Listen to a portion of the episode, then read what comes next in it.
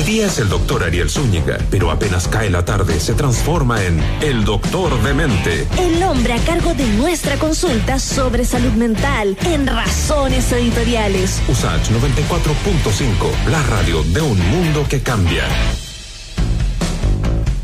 Muy bien, siendo las 7 de la tarde con 42 minutos. Antes del cierre, saludamos al doctor, al psiquiatra académico también, Ariel Zúñiga, nuestro doctor de mente en Razones Editoriales. ¿Cómo está, doctor Zúñiga? Bienvenido.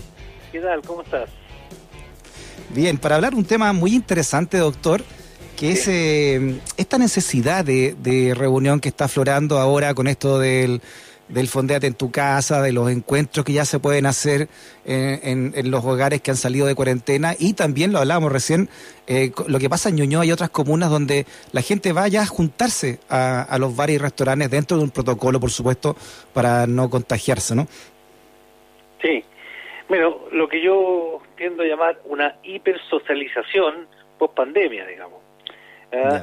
Y las personas como tienen la necesidad de ir a buscar el encuentro con otros como una forma de gratificación. Ya que la única forma de gratificación había sido claro, casi estar comiendo en la casa y subiendo de peso, la gente necesita ver a otras personas que, que de alguna manera les va a subir la dopamina, que es una de las sustancias cerebrales que se está más letargada durante esta pandemia tan larga, ¿no? Entonces la gente va a buscar la gratificación inmediata qué mejor que tomas un trago y con gente y viendo gente, la socialización eh, eh, extrema a veces, sin a veces precaución, ¿no? Claro, ese, ese es un miedo. Eh, por un lado, ¿no? el, contagio de una enfermedad que todavía sigue siendo mortal, sobre todo en algunos sectores etarios, pero por otro lado también, usted lo ha dicho, doctor, la necesidad también de salud mental, de ver, de juntarse con otras personas, ¿verdad? Claro, y esa necesidad de ver a otras personas eh, es bien de los mamíferos. Los mamíferos somos gregarios, necesitamos eh, estar en manada, necesitamos a la manada como una forma de gratificación también. No somos seres solitarios como otras especies, y ahí se nos nota los mamíferos. Necesitamos intercambiar fluidos con, otras, con otros seres humanos. Claro y, y el contacto físico, no, no por nada. Eh, fluido, dije. Usted ha, dicho, ¿no? La primera alimentación es un contacto físico con la madre, ¿no? Claro, así es. Eh, con la mama, con la mama, pues somos mamíferos, ¿ah? la pechuga, de alguna manera el apego, ahí se va creando de alguna manera nuestra concepción del mundo. Entonces, de alguna forma, nosotros necesitamos eh, dopamina y que produce el encuentro, la risa, el compartir cosas agradables, contarse chistes, tomar sus tragos, sube la dopamina. Y también la oxitocina, que tiene que ver a veces con los abrazos, con el cariño de gente querida por uno, también sube la oxitocina, que también es una endorfina gratificante, ¿no? Entonces hay varios premios que están ahí en la calle. Más premios, la gente va detrás de esos premios, pero no ve los peligros. Mm. Y hay otras, hay otra, hay una zona de la población, hay, otras personas que la salida la ve con mucho miedo. Entonces están esos dos polos. El que ya quiere salir a, sobre todo los jóvenes, que ya hacer la vida normal y hacerlas todas, las que no hizo, y el, está la, persona, la, población como a riesgo, que tiene alguna patología, que tiene niños, que tiene abuelos, que cuida un poco más a la familia, que lo ve con cierta precaución como que va a postergar un poco este fiestas patrias, ningún país le ha hecho mal postergar las fiestas patrias, excepto a Chile, digamos. Estados Unidos no se, no se libró el 4 de julio y así sucesivamente, hasta Brasil hizo una celebración bastante austera, eh, pero a decirle que en Chile es importante celebrar las fiestas patrias en, en familia, por lo menos, ¿no? Y, mm. y, la gente está saliendo y ahí no sé qué resultados vamos a tener post 18. Post 18 porque las precauciones se van perdiendo. La distancia, yo ahora venía saliendo y vi varios bares abiertos, estuve mirando, y la distancia social que se está estableciendo sin mascarito me parece de dudosa calidad. Entonces yo no sé qué va a pasar ahí. Yo creo que a los chilenos especialmente nos cuesta postergar la gratificación, postergarlo un poco más. Yo sé que le hemos postergado y nos hemos portado relativamente no tan mal. ¿ah? Pero nos cuesta postergar y sublimar nuestros impulsos y nuestros deseos más primitivos. Nos cuesta esperar, esperar a una cuando los tiempos estén mejor, cuando se afirme la cosa realmente. Nos cuesta esperar, queremos al tiro. Eh, el crédito de consumo, la tarjeta, queremos de alguna forma, estamos muy adiestrados en, esta cosa del consumo y de la gratificación inmediata. y no pareciera que la pandemia nos haya cambiado demasiado.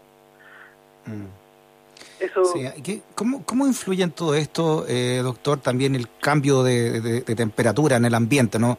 La llegada de la primavera, el calor, el sol. Eso también influye, sí, es verdad. Influye porque en general eh, la mayor cantidad de sol, la mayor cantidad de temperatura, estimula nuestras glándulas, estimula nuestra testosterona, estimula nuestro, nuestro deseo también sexual, ¿no? Y por lo tanto vamos inconscientemente a buscar ciertos encuentros eh, instintivamente. La primavera siempre ha despertado como es como la estación del amor, que en realidad es estación sexual. ¿ah? Más bien es una atracción Se despierta el león, dice usted. Se despierta el león dormido. Eso también influye. Digo, porque yo vi el Rey León, por eso le, le pregunto. ¿no? Ah, ya. Sí, me imagino. Oiga, qué interesante esto. ¿eh? Y, y, al revés, ¿qué, ¿qué, produce la nostalgia, por ejemplo, o el echar de menos? Eh, saudade, como le ese término que en portugués. Saudade. Mira, eh, la nostalgia produce bastante mejores cosas de las que uno crea. ¿ah? Las producciones artísticas e intelectuales se dan en cierta nostalgia, en cierto aislamiento, en cierto ensimismamiento. ¿ah?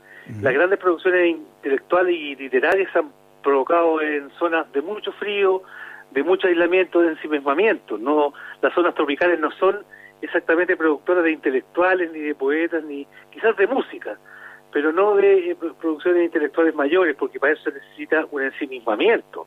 ¿ya? Eh, la nostalgia no es tan mala. Este, hay gente que ha, vivido este proceso con una nostalgia de echar de menos y distinguir quiénes son las verdaderas personas importantes. ¿Quiénes son mm. realmente las personas con las que yo me quedo? ¿A quiénes es realmente extraño? Porque la gente que está saliendo a carretear lo que extraña es más personas nomás, no le da lo mismo. Está de alguna manera en una cuestión como mm, detrás del deseo que provoca estar con otras personas y todo lo que las gratificaciones que se pueden encontrar ahí. No es exactamente por amor que están saliendo a la calle, ¿eh? ni con mm. ganas de abrazar a su amigo que ven, no, ven hace mucho tiempo, tiene ganas de carretear, lo cual es totalmente legítimo. Yo digo que y, que, le, que, levante la mano el que no, el que no tenía Que levante la mano el que no, es legítimo. Y, y que le vamos a hacer, somos mamíferos, no, somos mamíferos, no Freddy. Oiga, doctor, eh, Emilia Aguilar, nuestra jefa, ¿no? Me, acaba de mandar acá una nota de la tercera.com. Dice que estudio revela que 1,2 millones de adultos mayores tiene depresión en Chile. 1,2 millones. Este es un estudio de la Católica, de la Subsecretaría de Pensión Social, realizado previo a la pandemia, incluso, ¿ah? y muestra preocupantes cifras. Cerca de 500.000 presentan deterioro cognitivo. Además, un 23,8% siente que muchas veces o siempre le falta compañía y el 14,5% que muchas veces o siempre es ignorado por los demás. Escucha esto, doctor, mire, y un 50,1% que nunca o pocas veces es parte de un grupo de amigos. O sea, la soledad. Y esto antes de la pandemia. Sí, bueno, tenemos una deuda tremenda con la tercera edad de visibilizarla.